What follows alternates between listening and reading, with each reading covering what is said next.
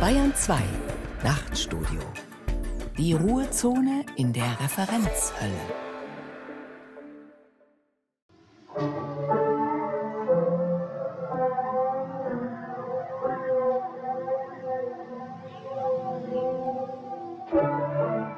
Und doch, wenn man im Theater eine Überpolitisierung beklagt, dann möchte ich manchmal dazwischenrufen, nein, eine Übermoralisierung.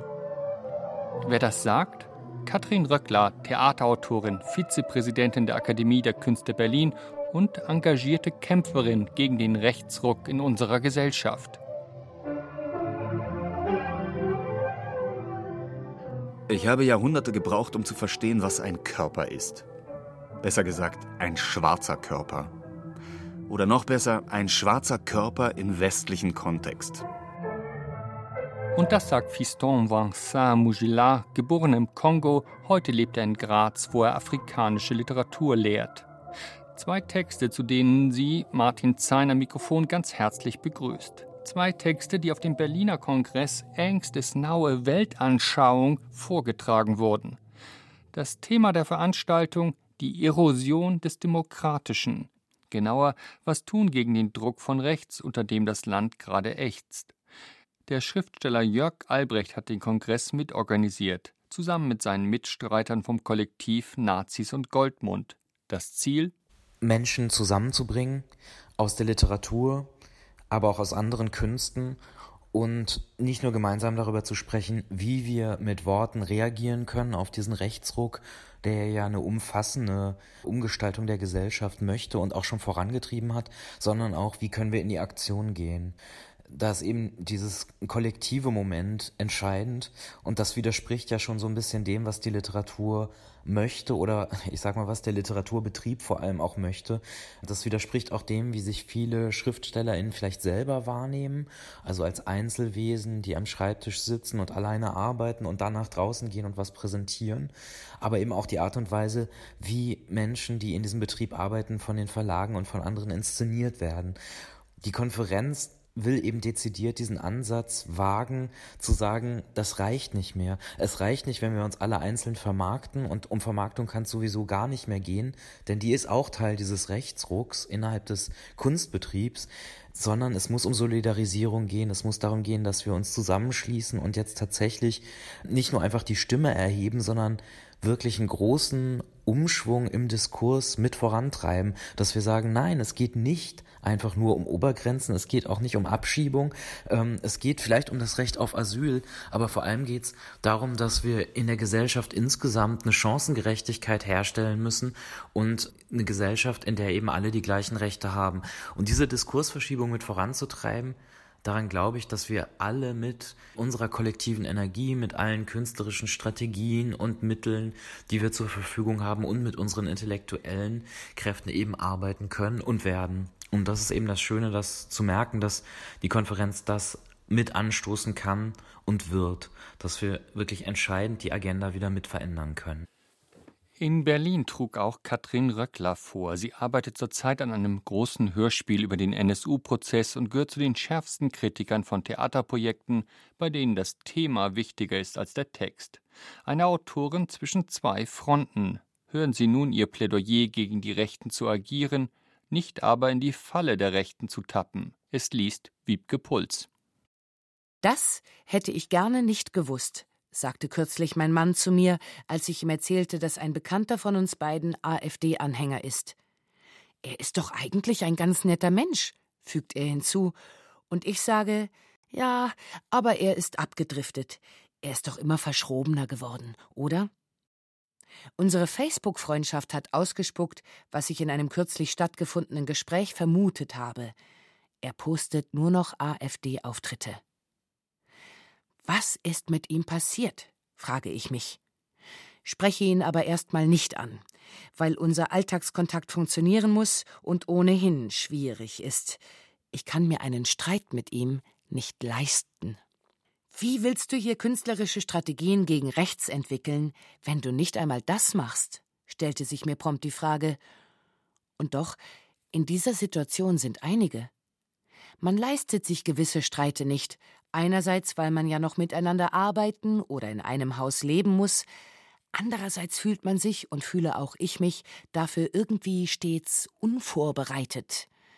Eine verräterische Form eines Unvorbereitungsgefühls. Keine Sorge, ich will nicht auf eine Neuauflage von Mit rechten Reden hinaus.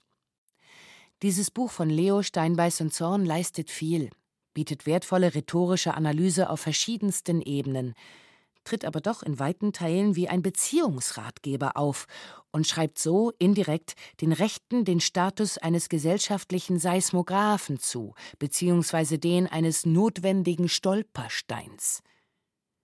Ich gehöre nicht zu jenen, die es toll finden, dass die Bundestagsdebatten jetzt dank AfD lebendiger werden, auch wenn ich finde, dass die Schwäche der Linken Teil des Problems ist. Die Raumtemperatur der öffentlich geführten Debatten, die man eher als Hasstemperatur bezeichnen könnte, irritiert mich wie so viele, und ich zweifle, ob diese Einstellung tatsächlich nur ein Luxus ist oder als Ignoranz beschrieben werden kann. Was passiert, wenn die Erregung ins Maximale geht, der hochrote Kopf von Anton Hofreiter und sein Zwischenruf bei einer Rede von Alice Weidel, das ist Nazidiktion, ist mir da in Erinnerung. Es ist ja klar, dass diese Erregung Spekulation der Partei, ja aller Rechtspopulisten ist. Es geht um Provokation und maximale Sichtbarkeit. Und man weiß, welche Sprüche man liefern muss, um das zu erreichen. Und doch sind diese Sprüche nicht voluntaristisch. Jene Lehre, die den Willen als Grundprinzip sieht. Wir haben es nicht rein zufällig mit Angriffen auf Gedenkkultur und mit Rassismus zu tun. Dennoch ist die Hitze der Reaktion, die wütenden Repliken, die andauernde Beschäftigung mit ihren Sagern, ihren Aussprüchen, dem permanenten Zitieren ihrer Hassreden Teil der Strategie, eine Großpartei zu werden. Alles verläuft dann nur noch nach dem Reizreaktionsschema. Und der Reiz nutzt sich ab, was Teil des Problems ist, denn in Folge müssen andauernd stärkere Botschaften formuliert werden, die wiederum eine Verschiebung des gesamten Klimas zur Folge haben, auch eine Normalisierung von Hassrede. Österreich hat sich mehr als ein ganzes Jahrzehnt mit den Sagern von Jörg Haider beschäftigt, bevor seine Partei an die Regierung kam. Aufmerksamkeit um jeden Preis zu erzeugen, das Suggerieren von Größe, wie sie beispielsweise in Selbstbezeichnungen einer Bewegung liegt, auch die AfD will ja beides sein, Bewegung und Partei, oder die Inszenierung einer großen Internet-Hassgemeinde, die in Wirklichkeit aus ein paar Trollfabriken besteht, sind programmatisch. Deswegen ist jede künstlerische Strategie, die zur Dämonisierung und Vergrößerung mit beiträgt, ein Problem. Umgekehrt ist Ignoranz oder Verharmlosung auch keine Lösung. Irgendwie scheint es da kein richtiges Maß zu geben. Klar ist nur, man wird Rechtspopulismus nicht in Diskussionsveranstaltungen auflösen können, so wunderbar das auch wäre. Schon alleine, weil bei den meisten, zumindest bei aktiven Rechten, kein Interesse an einer Diskussion zu erkennen ist. Und auch, weil man es ja nicht mit Individualisten zu tun hat, sondern mit einer ganz schön organisierten Gruppe. Aber vielleicht auch wieder nicht so organisiert, wie ich mir das prompt vorstelle.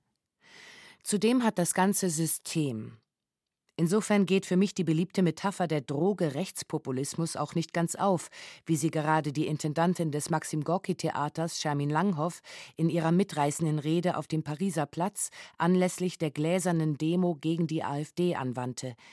Der Rechtsextremismus ist kein Substrat, dem ein Entzug Abhilfe schaffen kann. Zu sehr ist er verbacken mit dem politischen System.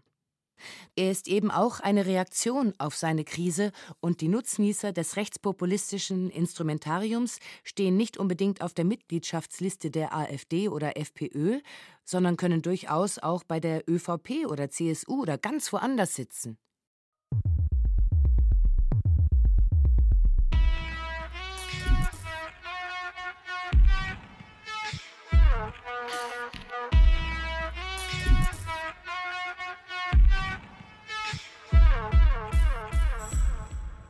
Vor einigen Wochen fand die Gedenkfeier zum 25. Jahrestag des Brandanschlags in Solingen statt. Kanzlerin Angela Merkel versprach dort ein konsequentes Vorgehen gegen Rechtsextremismus und fand entschiedene Worte gegen Rassismus und hetzerische Reden, die die darauf folgenden Taten zumindest billigend in Kauf nehmen würden. Sie hatte allerdings auch rückhaltlose Aufklärung der NSU-Morde versprochen, damals, vor Beginn des Prozesses im Oberlandesgericht München. Doch der NSU-Prozess, der in den nächsten Wochen nach über fünf Jahren zu einem Urteil kommen wird, erzählt uns, dass eine rückhaltlose Aufklärung derzeit gar nicht möglich ist, dass sie auch nicht gewollt wird, nicht vom Staatsschutz mit seinen V-Männern und nicht von der Bundesanwaltschaft oder dem Richter, die den Fokus der Ermittlung begrenzt hielten. Für mich war dieser Prozess ein Lehrstück auch darüber, dass das Gericht in diesem Fall nur ein Instrument seiner Gesellschaft ist und im Rahmen der herrschenden Wahrnehmungsweisen agiert. Selbst wenn vor Gericht das Mittel der Nebenklage besteht, also alternativer Sichtweisen. So wird Aufklärung zu einer relativen Sache, die zumindest in einigen Teilen am Rand des Prozesses stattfand. Neben der hervorragenden Arbeit vieler Nebenklagevertreterinnen, die zahlreiche Beweisanträge gestellt und ihr Wissen nun auch in einer Publikation veröffentlicht haben, waren mehrere künstlerische Interventionen erhellend, wie zum Beispiel das Künstlerkollektiv Forensic Architecture, das den Mord an Halid Yozgat im Kasseler Internetcafé modellhaft nachstellte und dank der Datenauswertung zu dem Schluss kam, dass der V-Mann Andreas Temme nicht nichts mitbekommen haben könne oder gar verstrickt gewesen sein müsse. Auch die große Plattform NSU-Komplex auflösen bzw. das NSU-Tribunal waren ein wichtiger Teil der Aufarbeitung. Rechtsanwälte, Kunstschaffende, Journalistinnen und Zivilgesellschaft arbeiteten hier zusammen. Mich konfrontierte der Prozess mit dem Ausmaß der Organisation des Umfeldes um den NSU.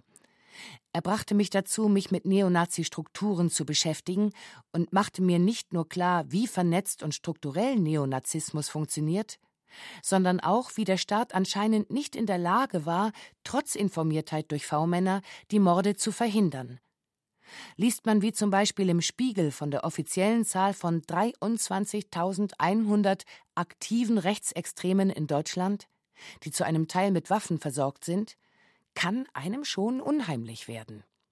Natürlich, man muss unterscheiden. Nicht jeder Rassist ist ein organisierter Neonazi. Nicht jeder Nutznießer einer Hasskultur wird alles umsetzen, was diese vorgibt aber es gibt einen Zusammenhang, der allzu gern geleugnet oder verharmlost wird. Es war zum Beispiel verblüffend zu sehen, wie selbst im NSU-Prozess Normalisierungsstrategien und Verharmlosungsmomente auftraten. Nicht nur die abwegigen Beweisanträge der Verteidigung zum Thema Volkstod und Rudolf Hess, auch das Buch Inside Nazi von Angela Wierig wären hier zu erwähnen. Die ehemalige Nebenklagevertreterin scheint die Seiten gewechselt zu haben und ist dabei irgendwie in die Nähe einer publizistischen Verteidigung von Ralf Wohleben geraten, was das Potenzial dieser Verwirrung erahnen lässt. Da hinein gehört auch die Dynamik von staatlicher Seite, auch von öffentlich-medialer Seite unter Rechtsradikalen allzu oft Einzeltäter zu vermuten, sozusagen verwirrte Einzeltäter. Ein Trio, einer alleine, durchgeknallte eben, wie der OEZ-Attentäter von München. In Wirklichkeit war auch David S. vernetzt, hat mit seinesgleichen gechattet, immer mit rassistischer, antimigrantischer und faschistoider Rhetorik. Eben wieder einmal jemand, der weiß, was wirklich los ist. Umgekehrt wurden die Opfer des NSU verdächtigt, selbst schuld oder verwickelt zu sein, und sie und deren Angehörige erlitten eine sekundäre Viktimisierung, wie es im psychologischen Fachjargon heißt, eine erneute Verletzung durch Polizei und Gericht. Warum erwähne ich das hier? Um den Kontext klarzumachen. Den Kontext der Nazi-Diktion, die plötzlich in den Parlamenten wieder Einzug hält. Den Kontext der Codes, mit denen ganz bewusst gearbeitet wird, weil sie nicht justiziabel sind, aber für die Eingeweihten in einem gewissen Sinne verständlich. Diese ganze Strategie der Unschärfe, mit der gearbeitet wird. Es ist vielleicht diese Verharmlosung und Normalisierung, die mich am meisten irritiert so zu tun, als ob gewisse Äußerungen kontextlos seien und als ob die eigene Provokation ganz harmlos, ja normal wäre, gehört auch zur Strategie von rechts. In einem hitzigen Streitgespräch, das sich am 27.05. in Berlin zwischen Antifa-Demonstranten und AfD-Demonstranten auf dem gemeinsamen Heimweg der bis dahin von der Polizei fein säuberlich getrennten Demonstrationen ergab, ging es vermeintlich um die fein säuberlich zusammengerollte Deutschlandflagge, anhand der die AfD-Vertreter zu erkennen waren. Was denn so schlimm an der wäre? fragten diese scheinbar arglos. Das sei doch ein ganz normales Symbol. Sie verwickelten sich in ein absurdes Gespräch, bis einer aus der Antifa-Fraktion plötzlich sagte: Es ist nicht die Deutschlandflagge, es ist das Symbol an diesem Tag, an diesem Ort. Man solle das nicht so ernst nehmen, meinte auch der Apotheker, der uns fragte, wozu wir eine glänzende Rettungsfolie bräuchten. Die AfD drücke nur ihren Unmut gegenüber Angela Merkel aus, sagte er, um es mit einer mittlerweile beliebten Redewendung auszudrücken. Die machen sich auch nur so ihre Gedanken über Deutschland dass diese Gedanken einen Zusammenhang herstellen, dass die Hetzreden im Bundestag nicht zufällig rein provokativ überspitzt daherkommen, sollte uns vor Augen bleiben. Und vielleicht scheint mir deswegen die Arbeit mit den Kontexten, also den Zusammenhang herzustellen, so wichtig. Und zwar nicht nur als reine diskursive Strategie, sondern auch durchaus künstlerisch, ob installativ, collagenhaft, gestisch.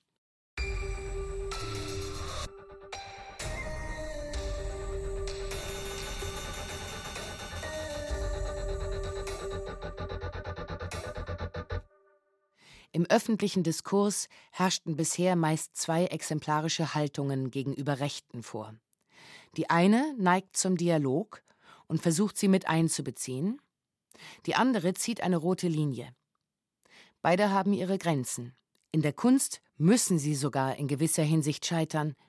Es fängt schon damit an, dass wir in einer Zeit der Ideologisierung von allem Möglichen leben ob es um Sprache, Partizipation oder Repräsentation geht, die die vermeintlichen Fronten munitioniert, also eine Ideologisierung in einem Kulturkampf, der von rechts inszeniert wird. Es ist eine Zeit der Polarisierung, die Ausschluss und Spaltung hervorruft. Und da scheint es keine Position zwischen den Fronten zu geben. Dass eine rote Linie gezogen werden muss, um nicht in den Bann einer ständigen Diskursverschiebung zu gelangen, ist klar. Doch gleichzeitig möchte man selbst ja nicht ständig auf Linie sein und schon gar nicht auf einer Linie, die einem aufoktroyiert wird. Die drei Autoren von Mit rechten Reden weisen ganz richtig auf die Gefahr einer Gegenidentität hin, die es nicht anzunehmen gilt. Du hast schon verloren, sagte auch kürzlich Durst Grünbein nach seinem Dresdner Gespräch mit Uwe Tellkamp zu mir, wenn du dich auf Zahlen einlässt. Gemeint sind die Zahlen, die da immer kommen, die Statistiken, die Einwanderungsstatistiken, die Statistiken des Innenministeriums, die Zahlen über Nachzügler, Geburtenraten, Sozialhilfegelder. Natürlich hilft es, sich vorher zu informieren, aber in dem Moment, in dem man sich auf die Argumentationen einlässt, ist man draußen. Diese Erfahrung beschreiben viele, Immer wieder gehe es darum, Argumentationen auszuhebeln, sich nicht nervös machen zu lassen, Kontexte aufzuzeigen, der Aufgeregtheit zu begegnen. Und so ist es auch ein eher tänzerisches Vorgehen, welches ich bei Durs Grünbein in Dresden erlebte. Ein Problem dabei ist, gleichzeitig den emotionalen Teil der Sprechakte nicht ernst zu nehmen das heißt die Aggression, die Inszenierung als Opfer sowie auch den Argumenten, die oft nur auf Behauptungen beruhen, mit sachlicher Pointierung zu begegnen. Da ist niemand, da ist kein System, da gibt es keine Nomenklatura, die über euch wacht, habe Dors Grünbein seinem Gegenüber bedeuten wollen, um dem Phantasma einer herrschenden Elite, die Sprechverbote austeilt, zu begegnen. Ein Ostproblem? Keineswegs. Die Fiktion einer Zensur, einer öffentlichen Tabuisierung gehört zur Rechten vermutlich schon lange vor Jörg Haider. Immer wird mit dem, das wird man doch mal sagen dürfen, gepunktet, als würde es andauernd verboten werden, beziehungsweise als wäre es nicht zu hören. Auch Uwe Tellkamp gibt sich als Opfer einer linken Hegemonie, die ihn in Shitstorms untergehen lassen werde. Wenn man nicht überall publiziert wird, ist man das Opfer von Zensur. Diese Bewegung eines Hin und Hers zwischen Arschlochverhalten und Opferdasein zeichnen Leo, Steinbeiß und Zorn in ihrem Buch nach.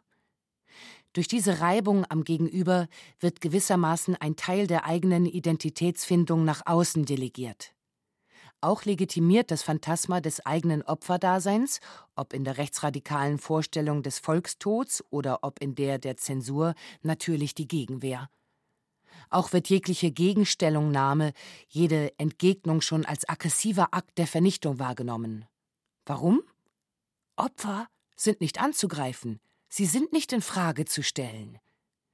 Diese Haltung wird von rechts nun ausgerechnet gegen Minderheiten, ja sogar gegen Holocaust-Überlebende gerichtet, denen freilich dieser Status zuerst abgesprochen wird.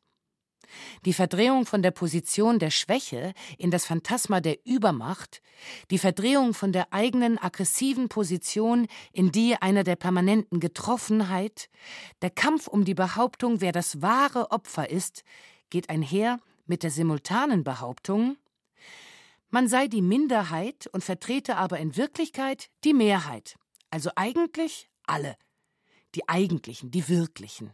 Die anderen, die nicht alle sein dürfen, müssen gehen. Die anderen, die nicht alle sind, soll es nicht geben. Lösch dich doch! Dazu gehört auch die Vorstellung eines alles beherrschenden Establishments, einer Verschwörung von oben, manchmal jüdisch-kapitalistisch, gegen die man sich erheben müsse. Der rechte Diskurs ist dabei ein paranoischer, und Paranoia ist bekanntermaßen eine Art der Komplexitätsreduktion.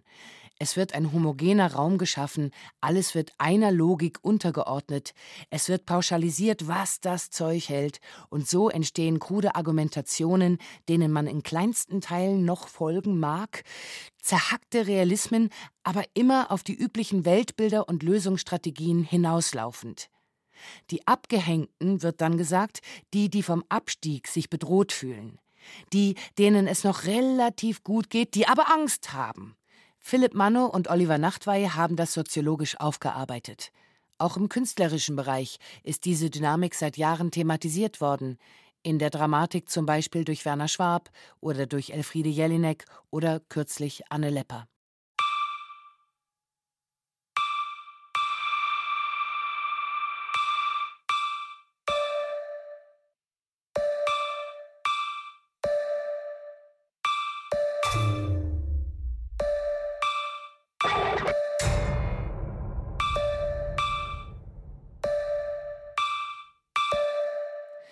Zu den schon beschriebenen diskursiven Schwierigkeiten Dämonisierung, Vergrößerung, ein bloßes reaktives Verhalten, das heißt, man überlässt den Rechten die Themensetzung, die Übernahme von rhetorischen Mustern in der Negation, das allzu schnelle Eingehen auf Argumente, die nicht diskutierbar sind, weil sie auf rassistischen oder revisionistischen Vorannahmen beruhen, zu all diesen Schwierigkeiten kommt der Transfer und die Instrumentalisierung von Argumenten.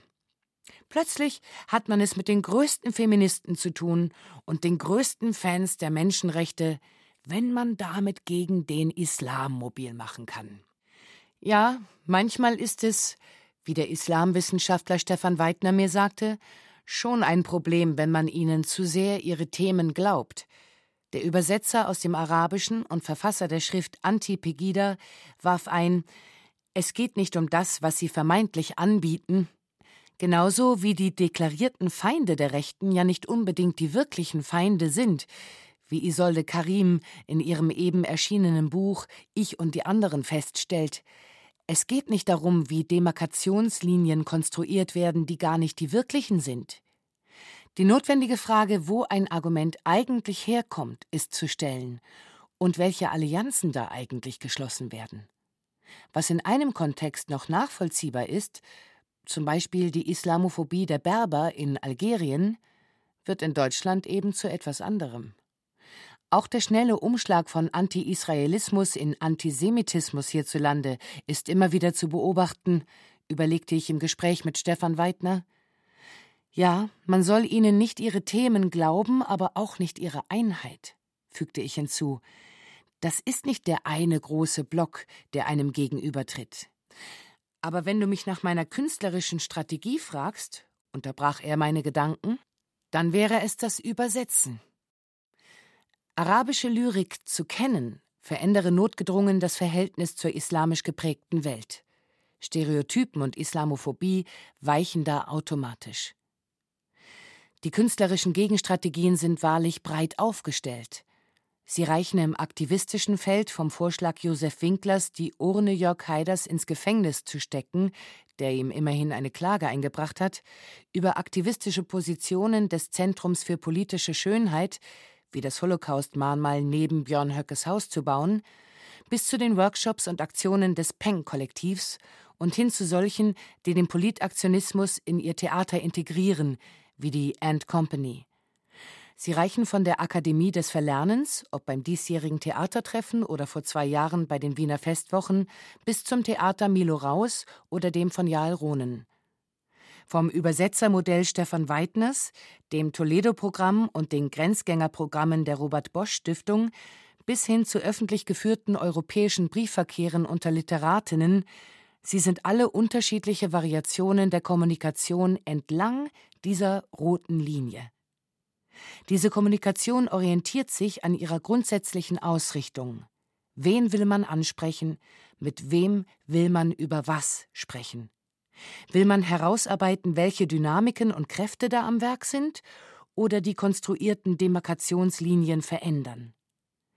Es sind sich teilweise widersprechende Positionen, die sich schon alleine je nach dem Medium bzw. dem spezifischen künstlerischen Feld unterscheiden. Viele Kunstschaffende würden es auch ablehnen, in ihren Werken direkt einen politischen Standpunkt zu vertreten, weil Ästhetik mit ihrer direkten politischen Instrumentalisierung in Konflikt gerät und auch, weil Kunst eher der Ort des Nicht-Identischen als des Identischen ist. Dieser Punkt ist mir tatsächlich einer der wichtigsten. Es geht in Texten, in Filmen, in Theateraufführungen, in Kompositionen nicht darum, Identitäten zu fixieren oder auch nur zu präsentieren.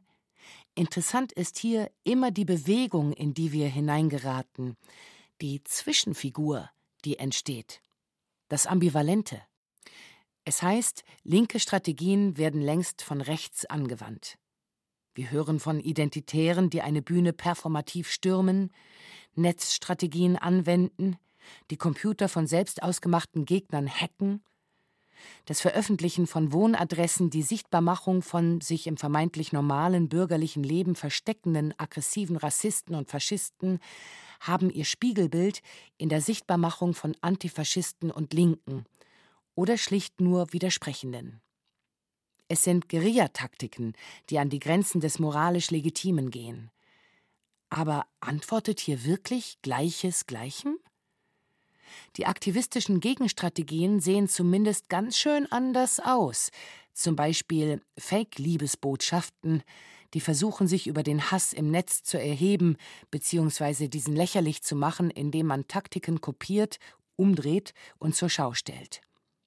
Reconquista Internet zum Beispiel als eine Gegenstrategie zu Reconquista Germania. Man mag von Jan Böhmermann halten, was man will, seine Satire gegen rechts lässt erst einmal lachen und wirkt wie ein Gegengift gegen die Hassbotschaften. Die Liebestrolle von Rake Anders zogen allerdings leider nur eine noch größere Hasswelle im Netz nach sich. Und leider ist das Netzwerkdurchsetzungsgesetz kaum umsetzbar, solange Facebook und Google nicht mitarbeiten.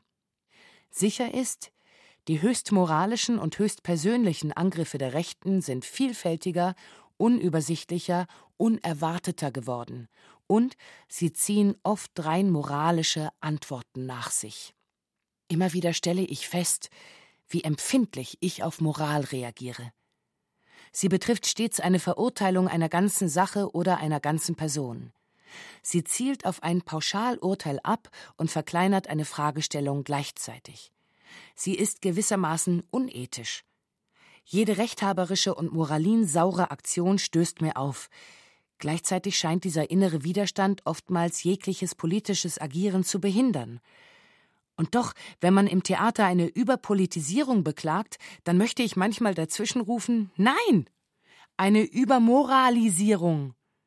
Zudem geht es im Theater, in der Literatur eben nicht darum, Recht zu haben, sondern darum, auf der Linie zwischen Verstehen und Nichtverstehen entlang zu gehen, zusammen mit anderen, mit denen ich mir nicht von vornherein einig bin. Wir bräuchten insofern mehr Politisierung und nicht weniger.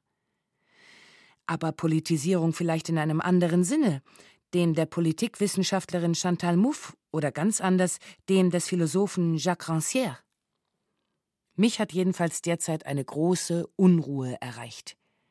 Ich sehe mich hin und her laufen zwischen extrem aktivistischen Positionen und eher poetischen, komplexen, vielleicht manchmal rätselhaften, grenzgängerische Positionen allesamt. Was mir unbrauchbar erscheint, ist das gängige Klischee. Haltungen vorführen, belehren, moralische Besserwisserei. Kunst ist schließlich auch eine Kommunikation mit seinem Publikum. Sie kann es beschimpfen, sollte es aber nicht für dumm verkaufen. Und so will ich den Reichtum der Strategien und Positionierungen erst einmal so stehen lassen. Vielleicht brauchen sie sich gegenseitig auch. Und vielleicht kann die Widersprüchlichkeit nur durch Widersprüchlichkeit abgebildet werden. Ansetzen würde ich selbst erstmal bei meiner eigenen merkwürdigen Unvorbereitetheit im Gespräch mit meinem Bekannten. Woher kommt die? Wo bin ich möglicherweise selbst an der Situation beteiligt? Welche Ohnmachtsfiguren wirken in mir, welche Selbstungläubigkeit. Meine Theaterarbeiten adressieren direkt das Publikum. Sie haben kein Interesse, dieses zu belehren, wollen aber auch nicht in Sozialvoyeurismen ausbrechen. Es ist doch viel interessanter zu sehen, wo die Argumente giftig werden, an welchen Stellen sie sich umdrehen. Wie entstehen diese gespaltenen Realitäten in den Köpfen, die sich dem Autoritären anschließen, ohne zu bemerken, was für ein Schindluder mit ihnen getrieben wird, wie an den zahlreichen anhängigen Betrugsprozessen in Österreich gegen Mitglieder der ersten ÖVP-FPÖ-Regierung zu sehen ist. Wie funktionieren Ausblendungen? Wie gehen diese Diskursverschiebungen vonstatten? Warum diese Abspaltungen in einer politischen Welt, die selbst weniger mit Parteiprogrammen als vielmehr mit Moralismen und Identitätspolitik arbeitet?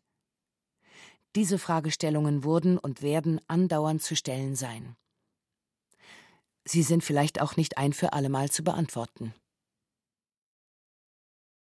Das war Künstlerische Strategien gegen Rechts von Katrin Röckler, gelesen von Wiebke Puls.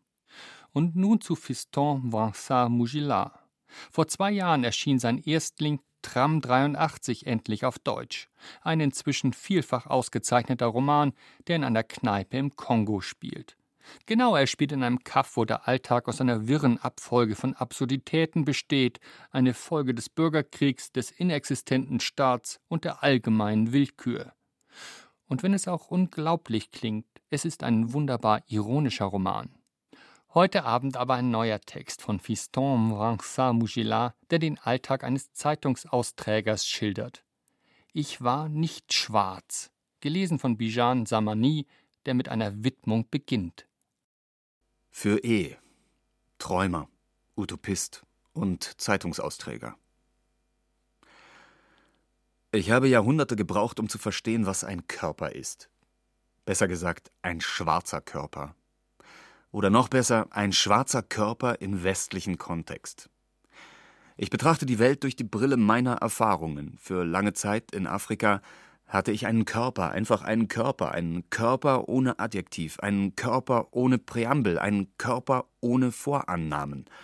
Erst als ich in den Westen gekommen bin, habe ich bemerkt, dass mein Körper nicht bloß ein Körper ist, dass er mehr ist als ein Körper, nämlich ein schwarzer Körper. Ich habe Jahrhunderte gebraucht, um zu verstehen, was ein Körper ist.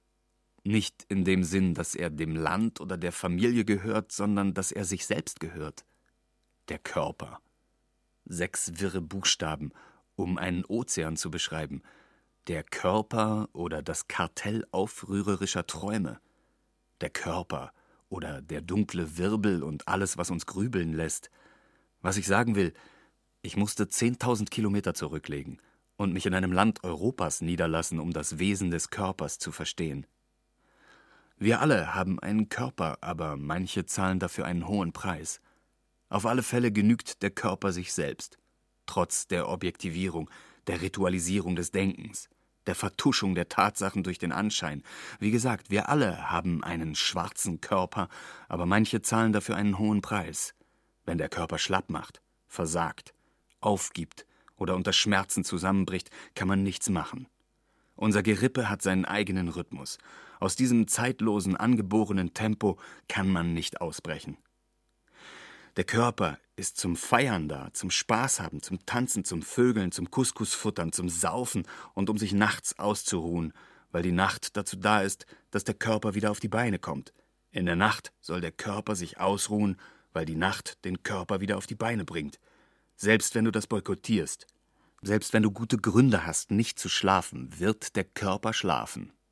Wie sehr du dich auch sträubst, der Körper trickst dich aus.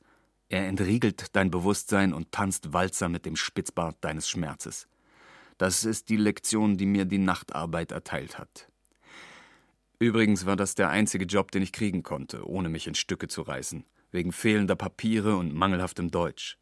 Und ich kann nur laut lachen, wenn ich höre, dass wir von Ausländern überschwemmt werden dass die Ausländer uns auf den Füßen herumtrampeln, dass die Ausländer in der organisierten Kriminalität sind, dass die Ausländer in der Kleinkriminalität sind, dass die Ausländer mit ihren Sprachen, die falsch klingen, dass die Ausländer überall hinpissen, dass die Ausländer, vor allem die Schwarzen, gut tanzen, dass die Ausländer im Restaurant die Rechnung nicht zahlen, dass die Ausländer, vor allem die Schwarzen, ein riesiges Geschlechtsteil haben, dass die Ausländer immer gute Laune haben, dass die Ausländer betrügen, dass die Ausländer schwer von Begriff sind, dass die Ausländer mit ihren 30 Kindern nur das Kindergeld abgreifen wollen, dass die Ausländer, vor allem die Araber, Terroristen sind, dass die Ausländer mit ihren Riten und Religionen, dass die Ausländer schlecht arbeiten, dass die Ausländer, vor allem die Schwarzen, uns die Frauen wegnehmen, dass die Ausländer dies und das und vor allem die die Ausländer, die Ausländer, die Ausländer, die Ausländer, die Ausländer, die Ausländer, die Ausländer, die Ausländer schlechte Manieren haben und das ist der Gipfel,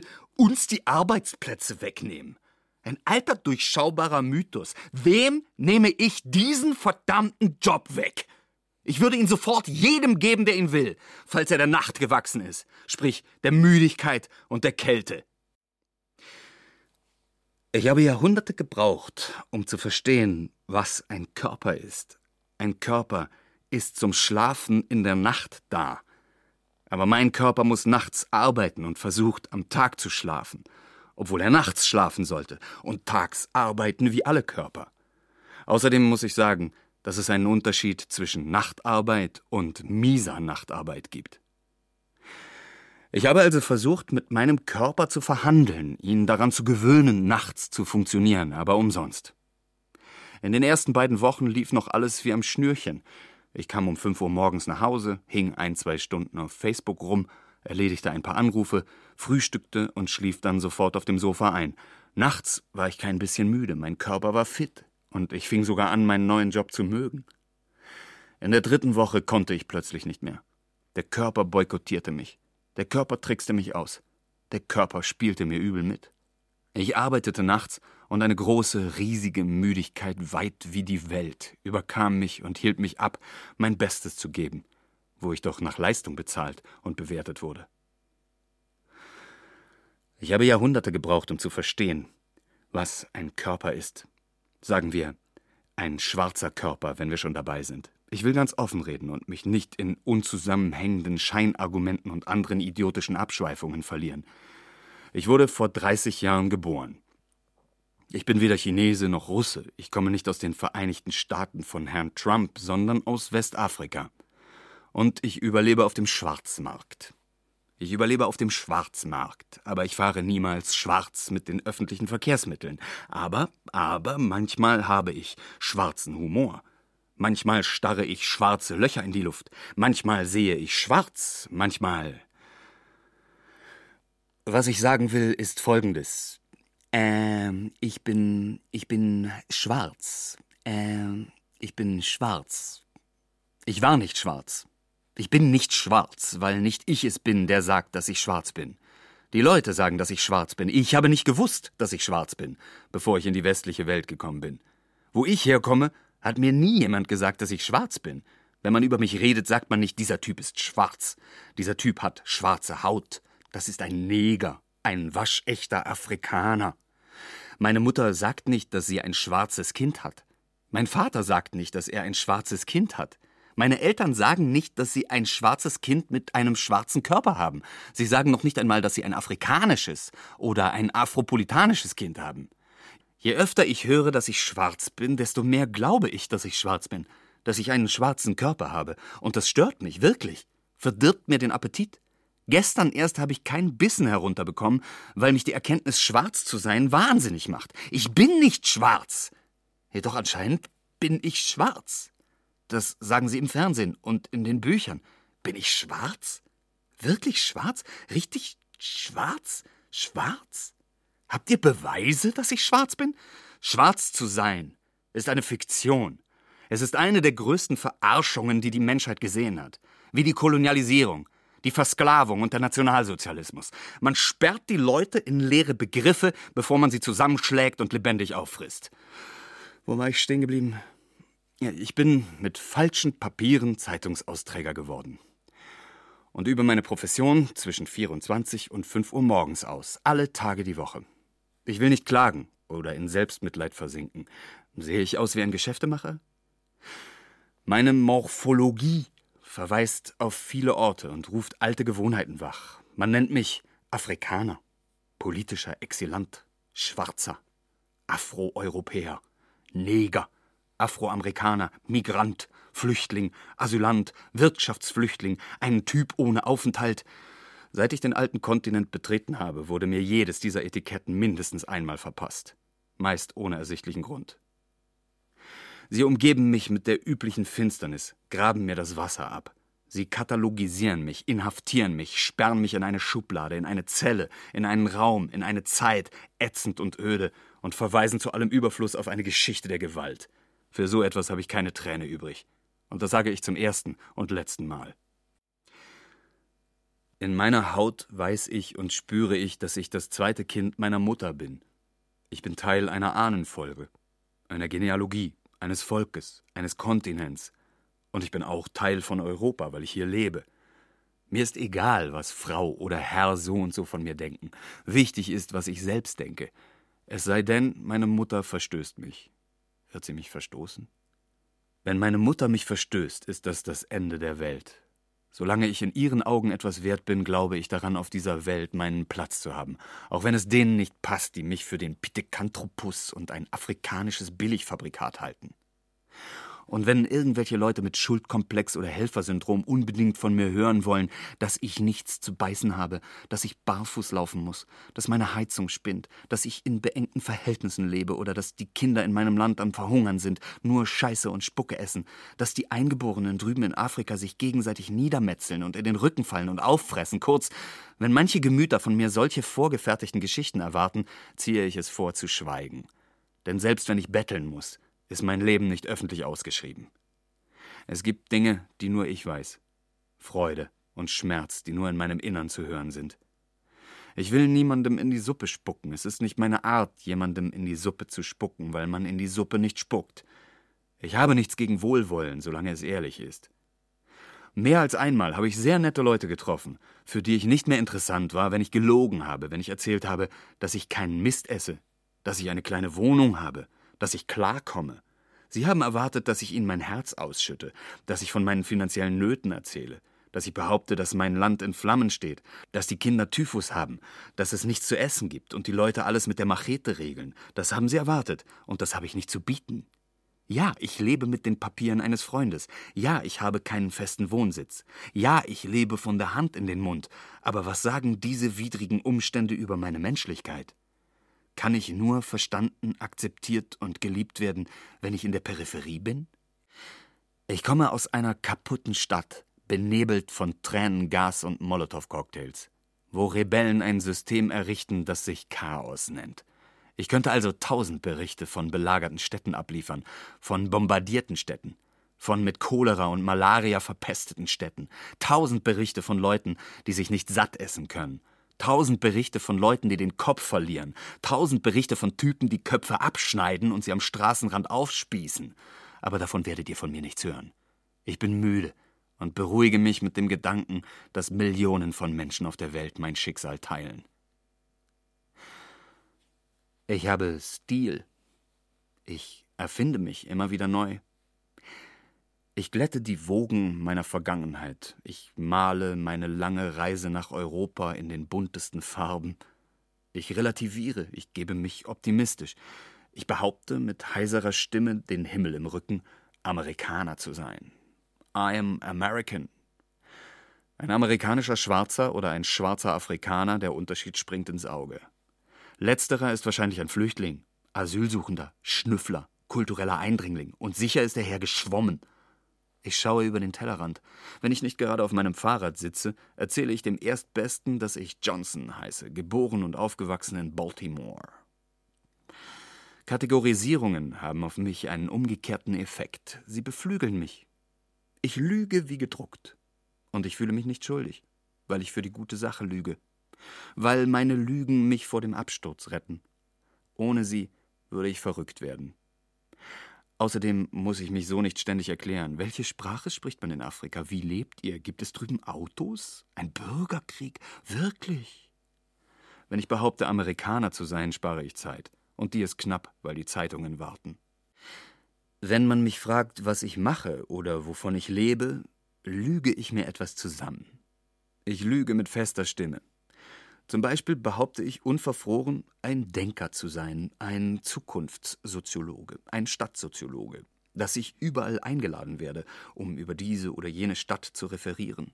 Ich will die Aufmerksamkeit meines Gesprächspartners wecken, damit er sich in meinen Träumen verliert ich sage ihm, dass ich kein Prophet bin, aber dass ich Städte untersuche und was in Zukunft aus dieser oder jener Stadt wird. Wie New York in 25 Jahren aussieht, London in 48 oder Lagos in 72. Meine Stimme klingt ehrlich, wenn ich zugebe, Amerikaner zu sein oder Zukunftssoziologe. Ich komme darauf zurück, was ich über den Körper gesagt habe. Ich arbeite mit den Papieren eines Freundes. Ich fahre mit dem Rad Zeitungen aus. Jeden Abend gegen 22 Uhr bekomme ich einen Anruf. Ich springe auf meine Tretmühle, ich hole meinen Stapel Zeitungen ab und beginne mein Werk, das ich Werk des Lichts nenne. Ich trete in die Pedale. Ich trete und trete und trete und trete und trete und erreiche das Viertel, das mir zugeteilt ist. Ich fahre in die erste Straße, stelle mein Rad ab, öffne das erste Tor und stürze mit einem Dutzend Zeitungen unterm Arm los ins Treppenhaus. Vor jede Tür lege ich eine Zeitung, und so gehe ich von Wohnhaus zu Wohnhaus. Ich bin nicht der Einzige in meiner Stadt, der diesen Beruf ausübt. Wir sind ungefähr hundert in meiner Stadt, und jeder hat einen eigenen Bezirk. Ich bin kein professioneller Radfahrer. Ich fahre keine Straßenrennen. Ich fahre keine Bahnradrennen, keine Querfeldeinrennen und spiele kein Radpolo. Die Tour de France kenne ich nicht, den Giro d'Italia auch nicht. Tour de Belgique, Tour de Pologne, Tour de Suisse, kein Plan. Unter uns gesagt, ich bin nicht Ernesto Cantador, Fausto Coppi, Bernard Hinault, Laurent Fignon, Lance Armstrong, Jacques Anquetil, genannt Maître Jacques, und schon gar nicht Eddie Merckx. Ich fahre um keine Medaille. Ich fahre auch nicht aus Leidenschaft. Ich will im Schweiße meines Angesichts mein Brot verdienen. Ich fahre, um über die Runden zu kommen. Ich fahre, um meine Schulden zu begleichen. Ich fahre, um Miete und Strom zu bezahlen. Ich fahre, um etwas zwischen die Zähne zu bekommen. Ich fahre für Kost und Logis. Ich fahre fürs Bier. Wer von denen, die jeden Morgen die Zeitung auf der Fußmatte finden, weiß, dass ich sie gebracht habe? Wer ist sich bewusst, dass ich Teil seines Lebens bin? Zwischen der Redaktion, die die Zeitung herausgibt, und den Lesern bin ich. Nachts ist die Zeit gefährlich durchlässig. Wie ein Revanchist vergesse ich die Zeit, in der wir leben und die dazugehörige Welt. Ich versuche meinen rostenden Körper abzulenken. Ich verliere mich in Träume und andere Utopien ohne Ende des Tunnels das ist meine Spezialität, mich aus der Welt zu stehlen für die Zeit von zwei, drei Straßenzügen. Nachts gehört mir die Stadt oder wenigstens der Raum unter meiner Verwaltung. Ich trete, trete, trete und beschäftige mich dabei mit anderen Dingen. Ich gebe den Straßen Namen, ich taufe sie um. Wenn ich nur lang genug trete, verwandeln sich die Straßen. Sie werden zu Strömen und Meeren und ich der Kapitän, allein an Bord. Nachts ist für mich die Stadt oder wenigstens mein Lieferbezirk Europa. Jeder Tritt in die Pedale ist eine Überschreitung. Jeder Tritt in die Pedale kann mich nach Russland oder Skandinavien bringen. In meiner Vorstellung sind die ersten drei Straßen, die ich beliefere, Spanien. Jede Nacht, die Gott geschaffen hat, durchquere ich Europa mit dem Rad. Bosnien, Belgien, Italien, Moldawien. Ich passe die Wirklichkeit meinen Wünschen an. Ich fahre nicht um eine Medaille, sondern für ein Päckchen Zigaretten. Aber ich beklage mich nicht. Nachts trete ich in die Pedale, um dem Himmel einen Grund zu geben, uns von der Schlafkrankheit zu erlösen. Ich war nicht schwarz, Selbstgespräch eines gewöhnlichen Nachtarbeiters von Fiston Vincent Mugillat. Übersetzt aus dem Französischen hat Lena Müller, es sprach Bijan Samani. Den Podcast gibt es unter bayern2.de Nachtstudio. Und wenn Sie Abonnieren drücken, dann verpassen Sie keine Sendung. Es verabschieden sich Martin Zeiner Mikrofon und Roland Böhm für die Technik. Und nach den Nachrichten geht es weiter mit den Radiotexten und Geschichten vom Meer.